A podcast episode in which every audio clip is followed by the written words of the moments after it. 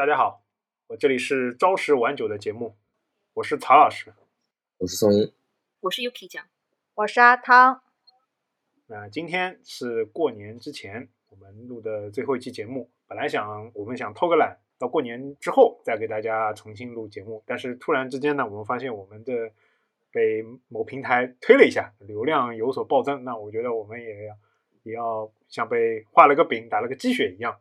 今天也要重新在年前振作一下，给大家再补录一期啊，互联网的大无语事件。本来呢是想直接聊一下大无语事件，但是呢，最近看了一下呢，我们这个行业呢，其实还发还是发生了一些事情。那其中一大家讨论的相对来说比较激烈的呢，就是前两天爆出来的啊，某公司他的那个员工在公开在他的那个群里面嘛，呃，怼那个公司的高层，说让员工啊连续工作二十个小时。啊，最后员工员工可能只是拿到了一个什么玻璃制的这个奖啊。如果具体不了解的这个事情的呢，可以到搜索引擎上去搜啊。哎，如果大家不了解呢，我就这边就迅速的给大家讲一下整个事情的经过。就是某著名的那个社交软件公司嘛，啊，它的企业社交或者说企业办公这一套人呃部门呢，前两天呢是就是公布了一下，可能一月份或者说年前的一个。优秀员工的奖嘛，那颁布奖这个奖的时候呢，肯定要写这个员工的这个为什么能得奖嘛，就写一下他的事迹。那其中里面呢，就是在工作群里面就写啊，这个某工作人员的他连续奋战二十个小时，确保了这个软件的界面啊，或者说全新的 UI 啊，我们定时上线。发完了之后，就像我们之前大无语事件聊的，底下一片就是这种点赞、点赞、点赞、点赞，然后突然之间有一个。应届生员工他就直接艾特这种主管吧，也不是主管，就是这个企业微信的副呃，就是那个大部门的老大吧。啊，当然没关系了，反正这个新闻也是公开的，这个我们暴露也没关系。他就问了，就直接艾特这个工作人员，就说：“哎，你认为连续工作这个是必要的吗？如果说他不连续工作，这个东西晚一天发布，这些客户会直接跑到竞队那边去吗？或者说这个他们软件就会死吗？”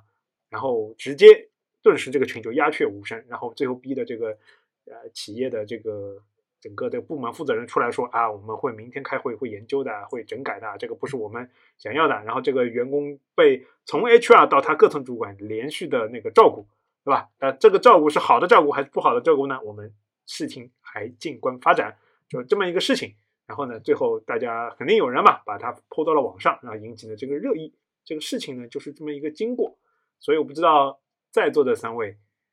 听到这个事情是有什么一个感想？那个，我想补充一点，就是好像其实他这个员工啊，应该是零零后吧。他最后在这个事情就是在沟通之后，他也讲了，就是说他已经就是提交辞职那个辞职的报告，然后请各方领导不要再呃阻拦或者说是为难他。对他当天应该就是说提要提离职了。哎，对对对，好，好像而且他是也是自己就是。我不知道是不是他自己把这个抛到网上，但还是反正他自己有本人是在网上有做回应的。我不知道几位怎么想啊，反正我这边可以从我的角度给大家说一下，这个事事情呢是这样的，我呢可能大家很多人讨论的几个点啊，就比如说是这些员工比较刚啊，或者有的人觉得他不懂人情世故啊，有的人觉得呢他是九零后或者是九五后或者是零零后的一个代表吧，啊，具体这个人的年龄其实我也不是特别了解。我的一个比较奇怪的角度来讲一讲呢，就是其实我个人觉得他的那个灵魂三问啊，就是首先一就是是是不是一定要二十个小时，对吧？二就是说这二十个小时值不值，就是说会不会跑到竞争那边去，然后这个软件会不会死掉？很多人觉得哎呀，互联网就是变化很大，需求很多，工作很忙，但其实我的我的回答其实是 no 啊，其实是不会的。那我这边呢，其实给大家举一个例子呢，其实一个是我。呃，松英老师、UK 酱，包括阿汤亲身经历的啊，长三角的某大厂嘛，他们对吧，都会有一些这个固定时间的所谓的大促的活动嘛。那这些大促的活动呢，其实都是由有员工值班的啊，就是所谓，但是这个值班呢，其实搞得比较大啊，可能各位在这些相关单位工作的，或者说他们的亲戚。或者你朋友在这边工作过的，他在固定的那个朋友圈那个时间的朋友圈呢，都会看到某些的大家去参加这个活动的这么一个朋友圈。那这个时候呢，给我的感觉啊，这个更像是一次一个 festival 啊，或者是一个活动嗯，根本呢其实并不需要大家，比如说花个两三天啊，这个像是啊 twenty four seven 的那这么一个工作的。对于技术同学来说呢，其实根本其实也是没有什么太大的用处的啊。就是你想想看，我们那边去，我个人那边去啊，第一天就是在坐在那边看看看盘，然后聊聊天，然后到固定时间去，对吧？吃点东西，吃点零食，然后再再走走，然后哎，看到松松英老师，哎，聊两句，然后到固定饭点，然后去对吧？吃鸡啊，因为那个时候要讨口彩嘛。第一天是吃鸡啊，第二天一样的，然后是吃牛啊，牛牛牛。第三天呢，因为结束了嘛，结束了嘛，最后大家通宵在吃吃的一个什么呢？吃蟹啊，蟹蟹啊，这大老板来发个红包，然后就回去了。嗯，其实我个人感觉呢，我也跟很多人聊过，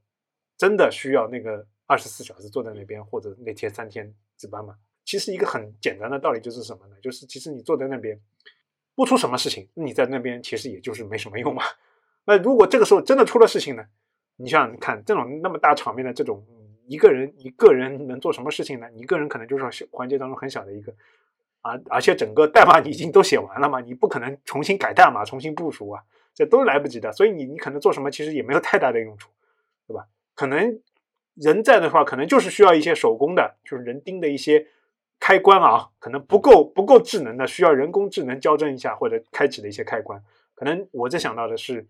唯一的呃人在这边可能有的一个比较大的用处。反正我在那个时候经常都是会看到松音啊、UK 讲阿汤啊，我们 都在那边愉快的愉快的进行一些啊 social 的活动。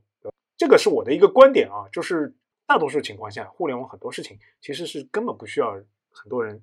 二十四小时在那奋战的啊，因为真的没有那么多紧急的事情。即便是很重要的，像某某些大促，也并不需要那么多人。就是曹老师想想要归纳的一个点，就是说，其实可能这二十几个小时，可能真正上班、真正全神贯注在这个写代码的时间，可能也不超过十个小时吧，是吧？对，首先一，你这个精力是打不够的；二呢，可能你这个二十四个小时写的代码，对吧？有多少用，我们也不知道。因为很简单的一个道理啊，大家不知道有没有做过 to to B 或者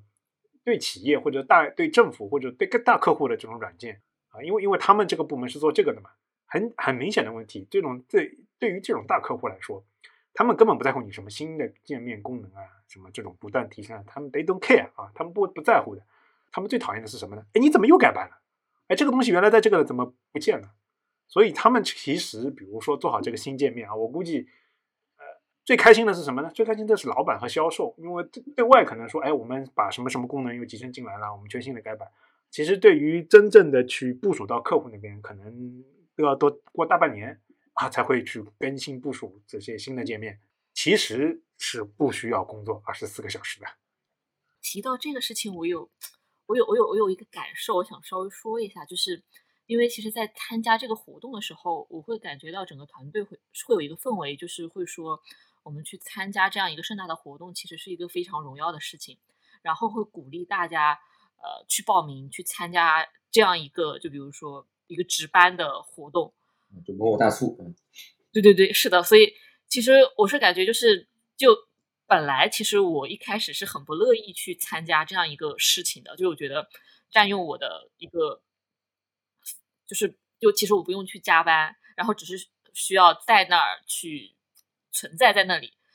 但是因为有这样一个氛围之后，我会觉得就可能去那边也挺好的，然后可以去和大家。打打招呼，吃吃东西，然后感受一下这样的氛围，我觉得也很好。所以我是会感觉这个和我们刚刚聊的那个热门话题里面也会很相像的一点，就是就有的人是就站在外面一直坚持自己的立场，就是我愿意，我想做我自己的事情，然后我有我所珍惜、所坚持的事情，那我就会一直坚持它。所以我会说出反，就是我的底线在这里，我会说出我反对的声音。但是有的人觉得这可能并。不能成为他的底线，所以他觉得我就算做一个影子，就嗯，这个这段话也是在呃网上广为流传的那个帖子里面有的，那个 PDF 里面有的，就是我做一个影子其实也没有关系，因为我做这个影子，我可能也能得到一些我想要的东西。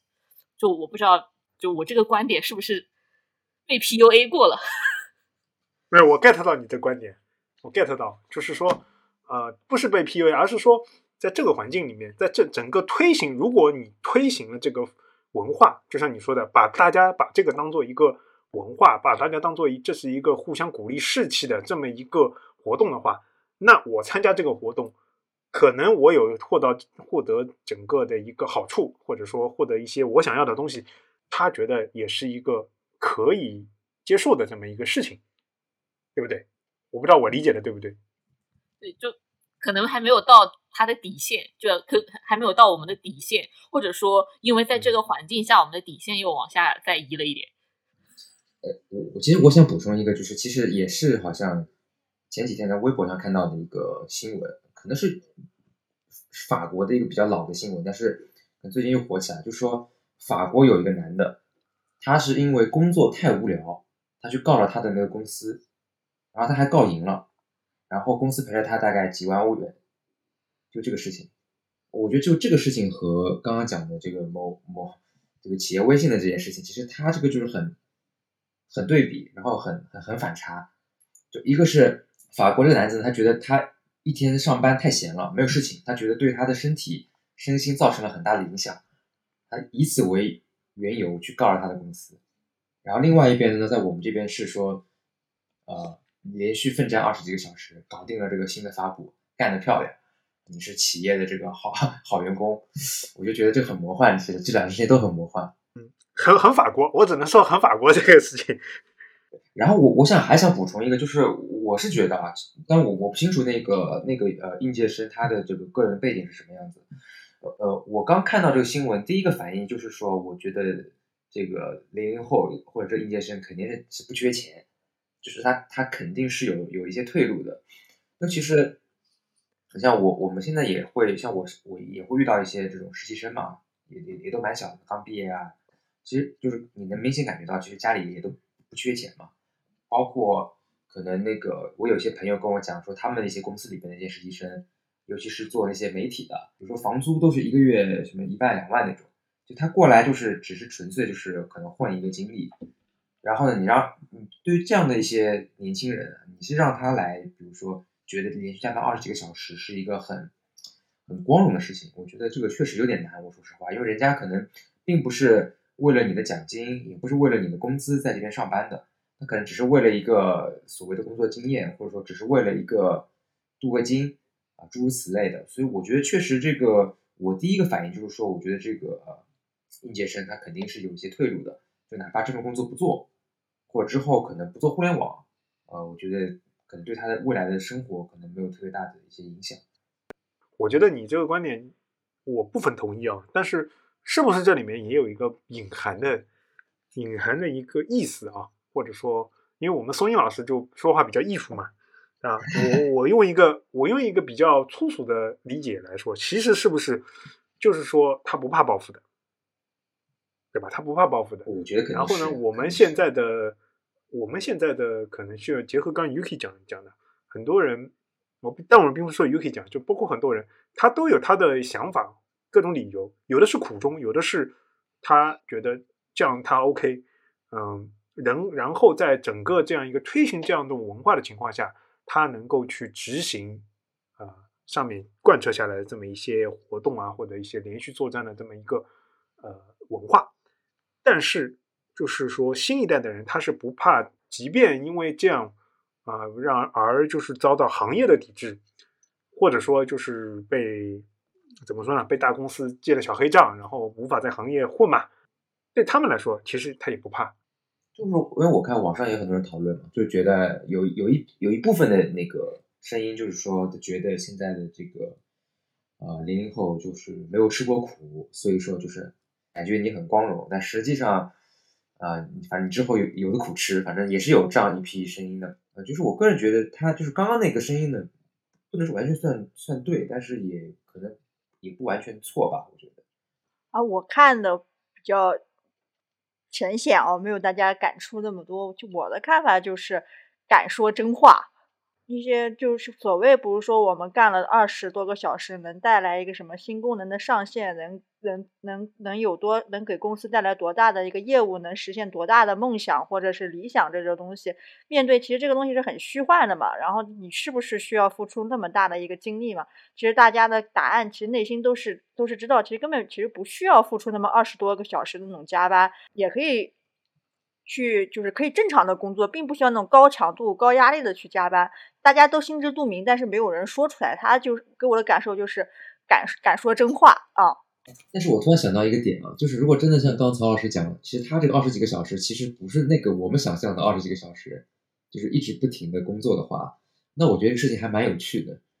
就其实他这个二十几个小时，可能就是我我我就是腹黑一点嘛，就是说，假设这个东西它就是一个内定的一个什么东西。就比如说我我算这个项目组干干二十几个小时，实际上其实相对而言没有那么那么难，可能还是比较轻松的一个活。然后呢，就是大老板来表彰一下，可能是啊有一些这种什么什么什么交易或什么此此类的。然后呢，这个这个年轻的这个应届生，我不知道他是知道还是不知道，他就直接这么怼了一下，说你需不需要看二十几个小时？这里对。这里也有可能是，就是另外是一个松鹰讲的这种罗生门，这种表彰的文章啊，领导有没有看过？你这边反而提醒我了，我好像我看过那个整个事情的来源来源的 PPT，好像上面有一个领导说过说这个文案是不对的嘛，就是其实这里也体现了，就是说大领导对于很多下面这种所谓的只给一个水晶杯，对吧？可能发个几千块钱的这么一种奖，他们其实内心也是不 care 的。啊，可能就压根就没有看过这种文案，可能看过这种文案，以他以他们这种敏感的神经，可能会发现一些文文章当中的一些问题。当然了，就是说整个问题不仅仅局限于就是说我们的理解，而是说这些这个问题呃爆发出来之后，引起了大家的讨论，啊，让大家产生了很多共鸣。呃，有的人有的人觉得可能这个东西它是一个就是九零后。或者说零零后喊呐喊出了一个新的职场的声音，有的人觉得哎吃不了苦啊，有的人觉得可能这是另外一种职场的 PUA，或者是职场的一种新的内卷的形式，对吧？那整个来说，其实这一个事情呢，也可以引出我们今天要跟我们相关的一个问题，就是什么呢？就是啊画大饼啊，这个为什么呢？就是比如说，可能是一些无形当中这个文化造成的，他的认为可能大家大家心照不宣嘛。我们并不是恶意揣测那个同同学啊，我不知道在座几位有没有被画大饼，或者说你印象当中让你印象最深的画大饼的形式是什么样子？要不阿汤先讲一下，松英先讲吧，面试的时候饼嘛，哦，啊，面面试，对，松英跟我们讲过他面试时候被画的饼。啊，面试其实我觉得其实比较比较常见的一个病，因为大部分人其实对于你那个，就不管你面试的公司是有名还是不出名吧，但是其实你对于这个岗位或者说你对于具体的部门，你肯定是知之甚少。我觉得面试的时候就是一直会遇到的一个问题就是，呃，你问那个一般一般就是面试的时候不是会让你去问那个，呃，面试官会问你说，那你还有什么问题吗？就是说你对于这个公司啊，或者对于这个叫什么？部门啊，因为我现在面试别人，我也一直就一直就是提这个事情，然后呃一一般就是想想会会问嘛，就是说那你们这边大概是做什么样的项目？然后说说比如说我这个我我我个人的背景是做什么什么出身的？那在你们这边有没有那个能够得到一些类似的一些呃实践的机会啊，或者说做一些类似的一些事情？那一般呢就是呃答案都会说是我这边都有的啊，反正你你不管什么样，你过来。你都可以发挥你的这个能力啊，像这种，我觉得这就是一一种比较常见的一种，甚至我觉得不能叫画大饼，可能就是行业的一个惯例。然后另外就是像，比较一个具体的例子啊，就是我我们原来那个那个部门嘛，因为它有一个它有一个金融的一个这么一个 keyword 在里边，所以那个时候呢，它的那个招聘启事就是会往那个金融上面去靠啊。然后呢，我记得其实就是有相当多的同事，其实那时候都是因为。啊，就他们本来都是学金融出身的嘛，然后后来也是因为这个点，所以就是选择了去我们原来那个部门。然后当时我后面找他们聊，他们说当时跟他们聊，跟他们面试的时候也都是说啊，我们这边其实因为有我们这个体量很大，然后呢，我们又是这个什么这个金融这一块，其实会用到应应用到很多的东西。然后呢，就说你到我们这边来，你绝对是能够发光发热，而且绝对是你在那种传统的金融行业你不能够那个收获的一些体验。但是呢，实际上发现我们这边只是有一个金融的 keyword 而已，它并没有什么真正的和我们说那种传统金融行业啊相关的一些内容。然后呢，就是很多这种，呃，原来金融传统金融出身的一些同事，他们过来就有点就是水土不比较憋屈，是吗？比较憋屈，就是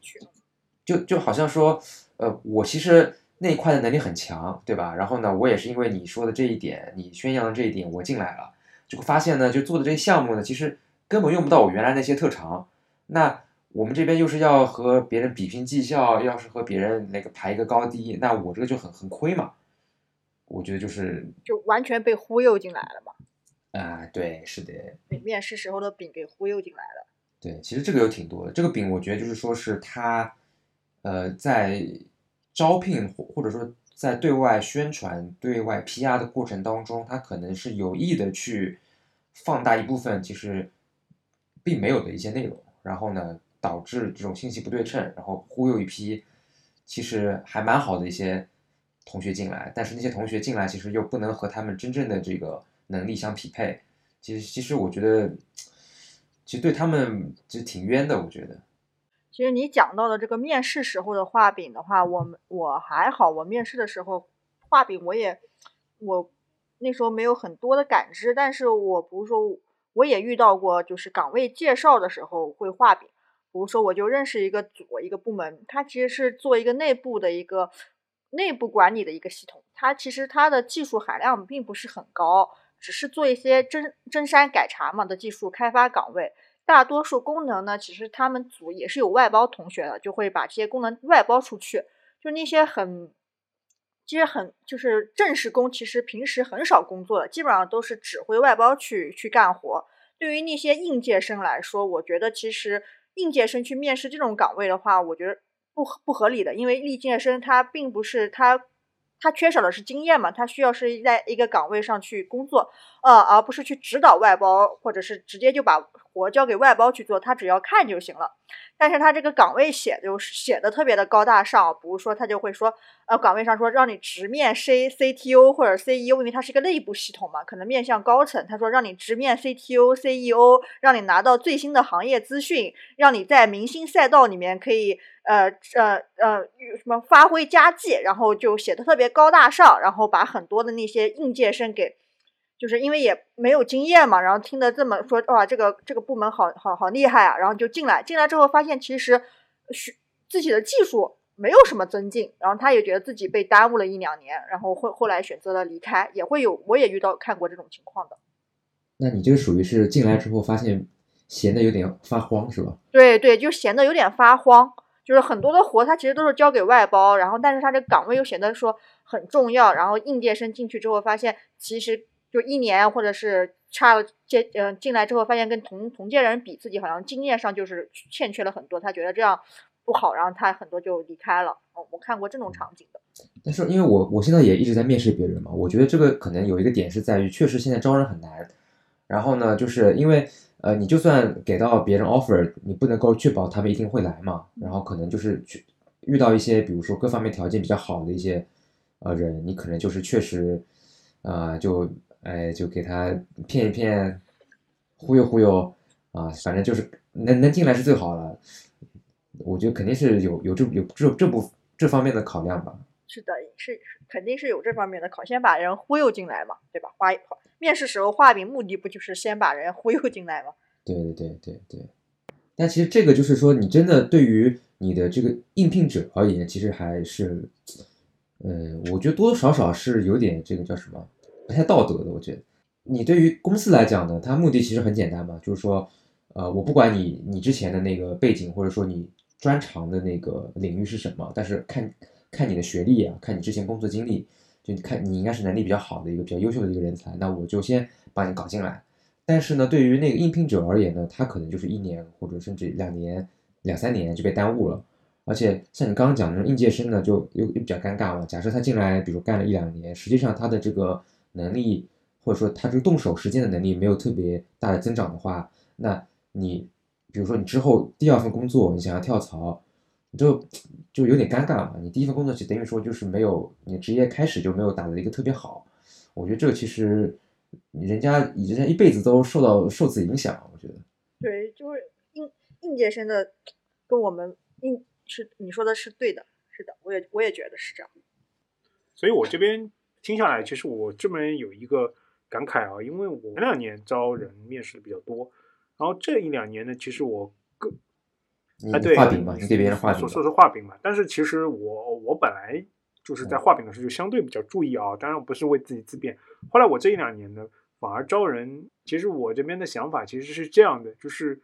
呃，我可能心态有一个转变啊，就就像刚刚松英老师讲的啊，就是你有可能有可能你在想的是为你的，就比如说工作太多啦，或者说呃业务太繁忙啦，需要招个人。然后你有可能你的这么一个决定会影响被招聘者一辈子，或者说至少一段时间的职业发展吧。可能老板对于下面的员工更把大家当做一个就是打仗的士兵，当然具体说这个士兵是他的发展路线是怎么样的，可能上面的人都不关心，他只关心什么叉叉叉之战能不能赢，或者说说他这样卷能不能卷，帮助他再进一步，并不在乎的是什么，因为其实每个人。他其实都对自己个人其实是有一个发展的呃规划，或者说有一个期望，所以说那就是有各种各样的饼就来了嘛。所以我现在也是觉得，可能对于很多初创的团队来说，要找到一个能力又不错，然后又符合你的这个业务的，然后大家就又能够同甘共苦的，还真的是比较难。所以我觉得这也是一个嗯比较尴尬的情况嘛。然后，所以我 我这两年其实是不太喜欢去面试和招人的。嗯，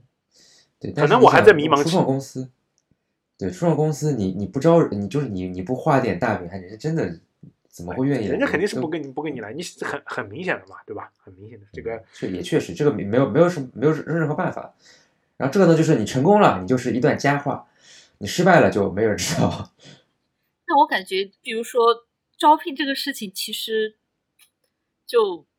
嗯，就如果你在表达的过程中去了解面试人他想做什么，然后和你的岗位进行一个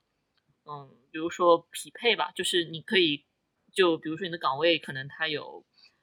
三种内容的形式，然后这三种内容的能力其实都是要具备的，但是可能候选人他更关心其中第二种能力，你是可以相应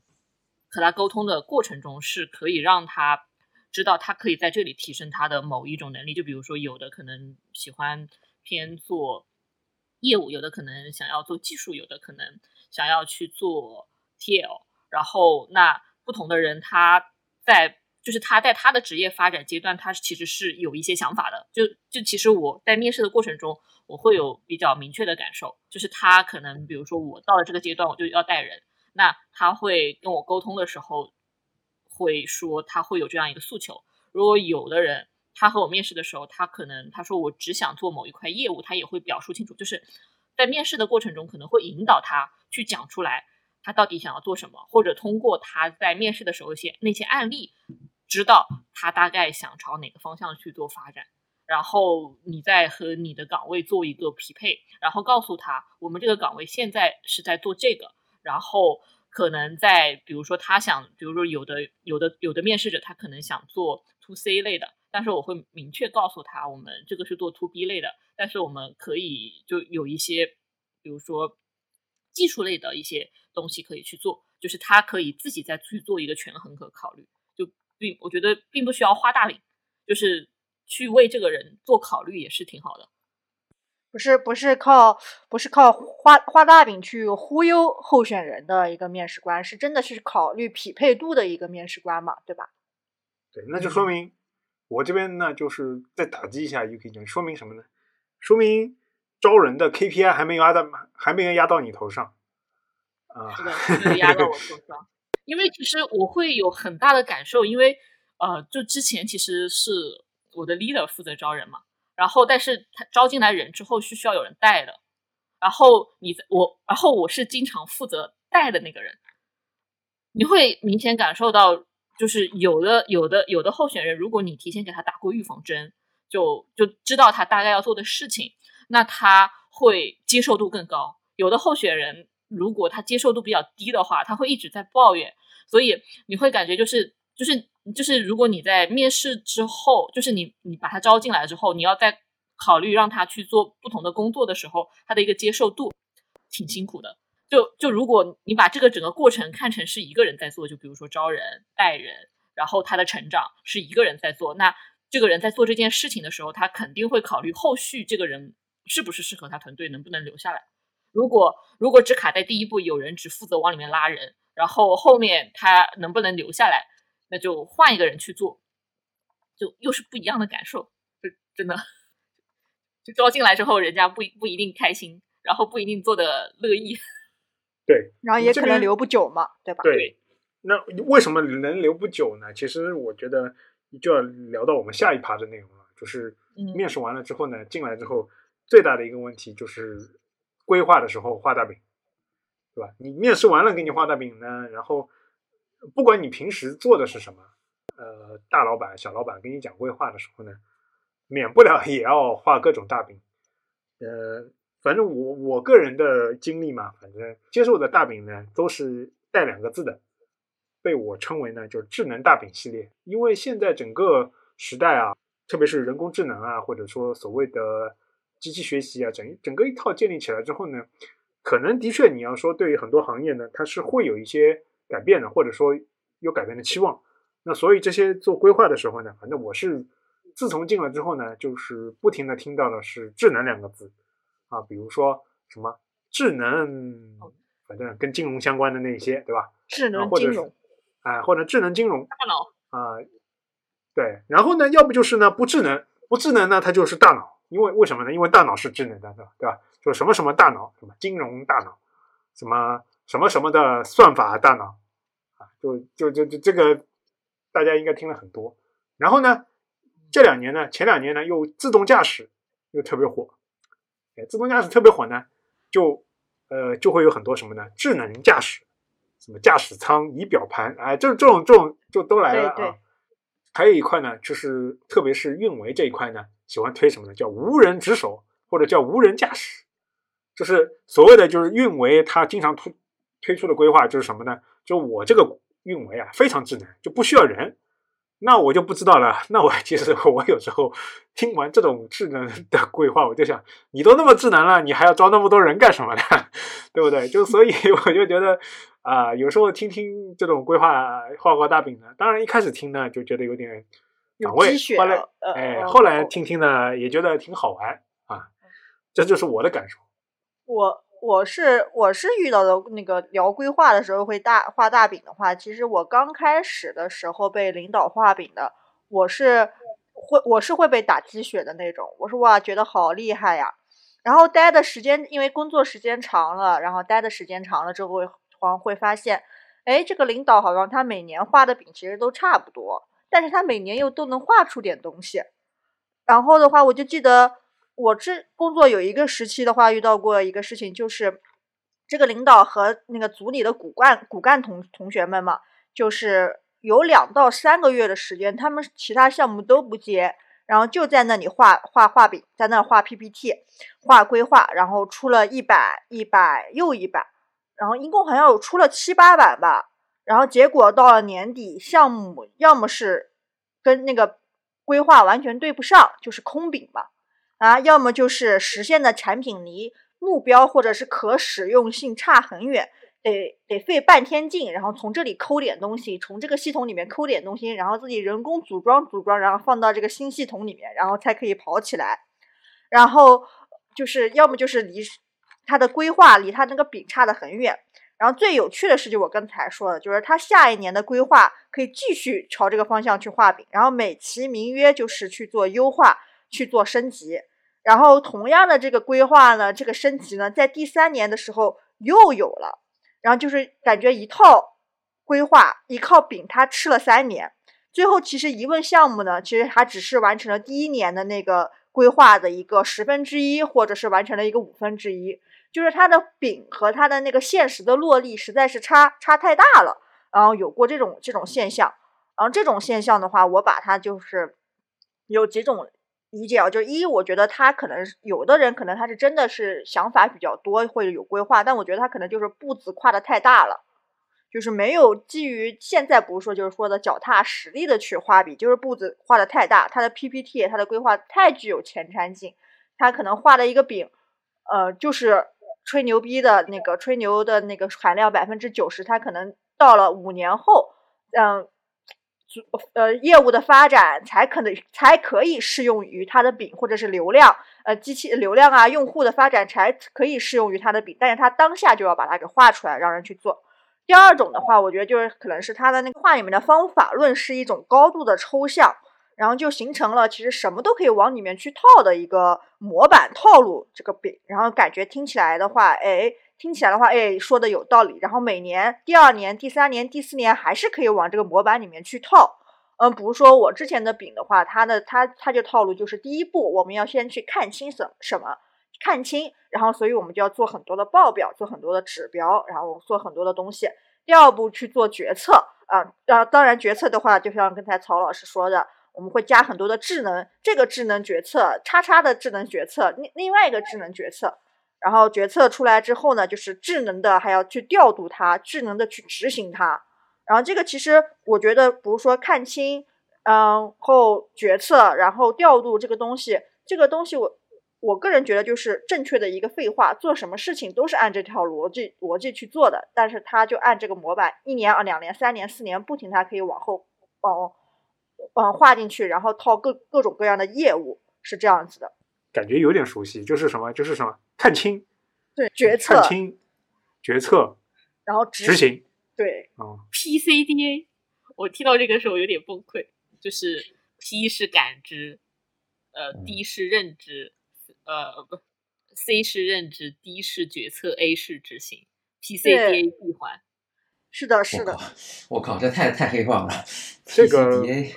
这个应该是，这个应该是某某。这这个应该是某某大佬上完管理某某个信息管理学之后，然后突发奇想，咦，这个可以用在我的那个里面，然后就年年就，然后年年就往这个 对 PPT 里面画，是吧？是的，这个是可以去网上搜索，首先是做质量管理的一个闭环，然后就用到了这个里面，是不是？哦，可能是，所以我的那个大佬可能就任何事情都是这样的嘛，任何事情。就其实我觉得你说的完全是，这就是一个正确的废话。你做任何事情先得看看清，对吧？你你看不清，怎么怎么做决策呢？决策完了之后就是执行。但是说白了，你你首先你你怎么看清？能不能看清？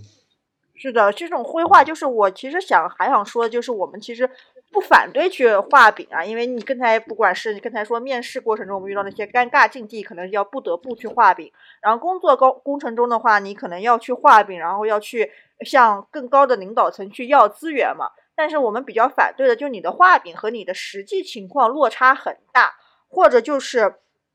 就是所谓的那种过度包装，或者就是就是用来吹。吹水的那种那种画饼，其实比较反对的是这种。但其实我很好奇，那比如说你们之前那个，比如说你老板的年年这个画饼，其实最后都没有完成的话，那他他怎么又他能够支撑他每年都去做这个行为呢？他他的老板难道就没有一些什么说法吗？就我也嗯，这个这个我也不清楚啊。不是说像之前不是说他第一步是看清嘛，然后今年的话看清，我们看这个业务，明年看清我们看那个业务。然后后年的话就会说，哎，我们看清了两个业务，我们可以支持了第三个业务的看清。其实实际情况上去看的话，他第一年的业务或第二年的业务，它的那个看清的数据或者指标，其实都是略微是有些问题的，都是有问题的，可能都不能支持他后面的决策。但是他后面还可以照样去说，哎，我支持可以支持第三个业务的那种那种看清，他有这样的套路去推进，就是可以，嗯，或者是业务变化比较大。第一第一年做的那个业务，嗯，因为互联网变化比较大，第一年的业务可能黄掉了，哎，但是他第二年又起了一个业务，然后他又把这个看清，然后决策执行这一套放在了第二个业务上面，然后第二个业务的话，可能哎支持的不好，这时候也来到了第三个业务，第三个业务来了之后，他就把这一套又套到第三个业务上，然后所以每年都可以按照同样的这种套路去套他不同的业务的规划，所以这样也大佬们可能也可能，我觉得我也不清楚，因为因为我也没有到。到达那个大佬的那个位置，所以不知道大佬是怎么评判出来，觉得他做的是这个这个饼这个规划他是认可的，这个依据是什么？可能大佬还是看一个抽象，大佬还是看一个感觉，感觉你这个感觉挺好的，每年呃一一年一个看清。Yuki 酱呢？Yuki 酱有没有被那个各种规划、各种画饼？我这边就讲一个，就是就是大家有可能在面试啊，或者就比如说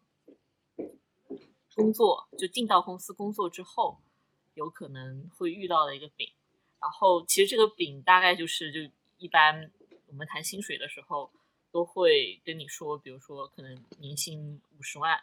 然后这个年薪五十万呢，其实并不是真真实实在在你能拿到，比如说五十万，这个里面可能会包含你的正常的月薪，然后呃年终奖，然后还有一些期权、股票什么的，然后他们打包成一个包，然后有五十万，然后我是感觉就是这个东西就掺了很多水分，就是因为其实期权这个东西其实本来就是一个饼，就是这个公司给你画了一个大饼，就是就你可能会上市的大饼是吗？对对对，就其实你来这个公司，可能就是每个人有不一样的目的嘛。有的可能就是看中这个公司，就以后会上市，然后也听信了，也觉得这个公司相信这个公司会上市，所以他就来这个公司。有的可能就是比如说像宋英军之前说的，就是说我来镀个金，那他可能就不会看重期权这一块，但是他可能会看重年终奖这一块。但事实上，年终奖并不是说我承诺给你发多少。就就聊的时候说可能有十几个月，呃，但事实上发你的时候可能就不一定是这个样子了。就类似于就比如说我我们现在发薪水嘛，就并不是说你的年终奖是你的月薪乘以某一个倍数，它其实是员工的平均工资，就是你所在层级的员工平均工资乘一个倍数。这个东西就很 trick，你一开始你其实是不知道的，后来你发了一两次之后，你就哎发现不太对劲，然后你才发现原来其实是有这样一个条款的。一开始其实你是就没有很大的感受，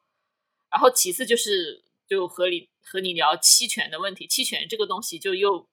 无就你只要进了一家公司，你有可能就会被这个东西一直绑住，就是他会不断的给你，就比如说你表现的好，他会跟你说，如果你表现的好，绩效也好，然后那我就给你增发期权，然后增发了期权之后，呃，按照现在互联网行情的套路，一般都是说，呃，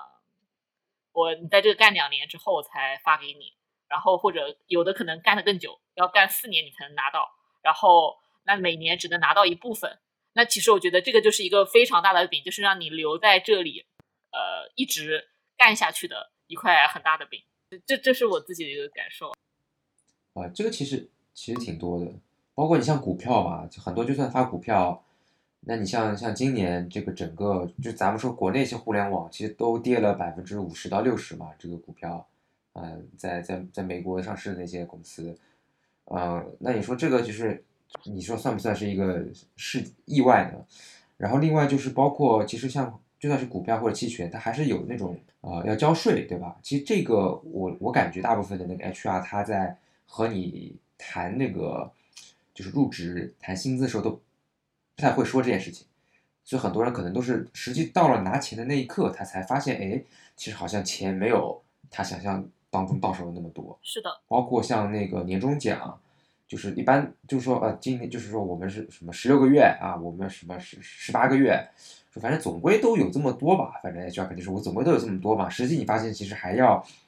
按照你的绩效来做一个什么什么什么浮动，对吧？有什么系数来做浮动。嗯，对，乘以一个系数，然后还要再交税，然后可能还要什么？你的系数可能还是被平均后的什么一个系数，然后系数除了你个人的系数，还有你部门的系数是什么？对，而且关键是这个很很 tricky，就是说这个东西它也不在合同里面，其实很多时候，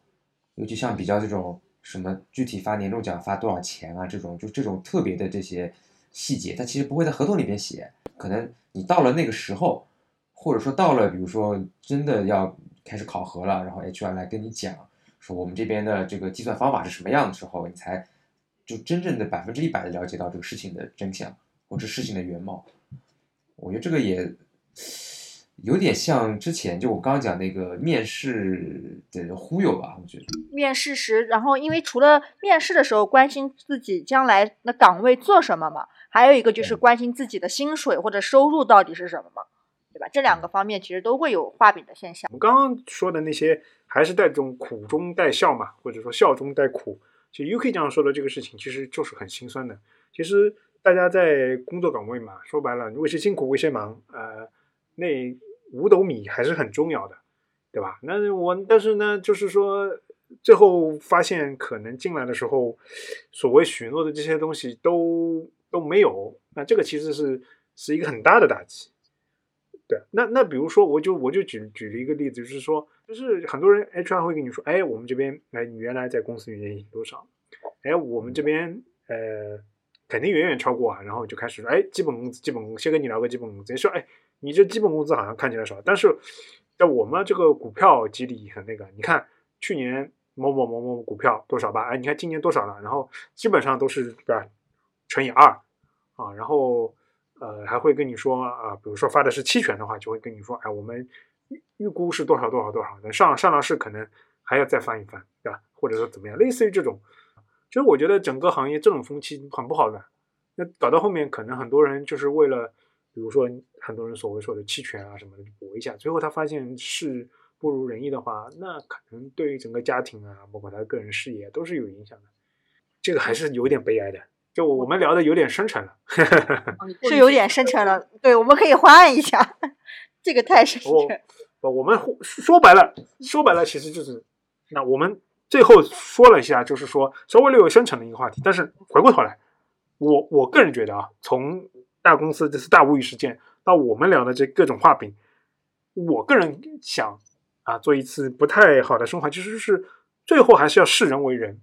啊，就是希望大领导们。啊，百忙之中要体会一下，其实每一个人都是鲜活的人，每个人都跟你一样，都想着自己的前途，都想着自己好好干，都想自己职业发展。你呢，就是在做职业规划、画大饼，或者带大家带领大家的时候呢，你稍微想一想，对吧？要不然就是带着大家好好把你画的饼呢给落地了，吃到了。那每个人呢能分到一口饼呢，可能也能解决一些，对吧？温饱问题。还有一个呢，就是如果你能更加人性化一点呢，能让每个人的他的兴趣爱好和他的特长或他的规划能够尽量符合你的规划和发展啊，这样是更好的一个现象，而不是说这些人在你心中啊就是我的十万大军啊，就是我的呃工具是吗？要对，不是我的，就是你的我的工具人，啊，不要有这种一将功成万骨枯啊，这种其实我觉得最后对吧？我们说的难听一点，就是很多人也依靠平台起来的嘛。那如果有一天你离开这个平台，你在这个业界，是不是也有这样的号召力？那也不一定的啊。那今天聊了那么多呢，啊，虽然有些深沉，但是呢，其实我也是按照我们一贯的调性嘛，就是啊，新年不做不立 flag，过年呢不说特别喜庆的哈或呃的话题，但是呢，我们聊的呢也不是纯负能量，就是给大家呢。一些侧面的信息和我们的看法，希望大家呢在新的一年里面，里面呢，不管是想换工作，或者是想在自己职业是职业现在的职场上更进一步的人呢，能够更好的在互联网这个行业可能面临新的一个发展的情况下呢，更加深思熟虑。嗯，我觉得其实主要就还是一个叫什么知己知彼，就是要熟悉这些各各种各样的套路，然后就会变得这个非常的自如。之后对。就是我们的节目，就是让你们告诉你们一些套路，让你们能够掌握或者能够有所启发。那最后也祝大家新的一年啊，恭喜发财，万事如意，拜拜。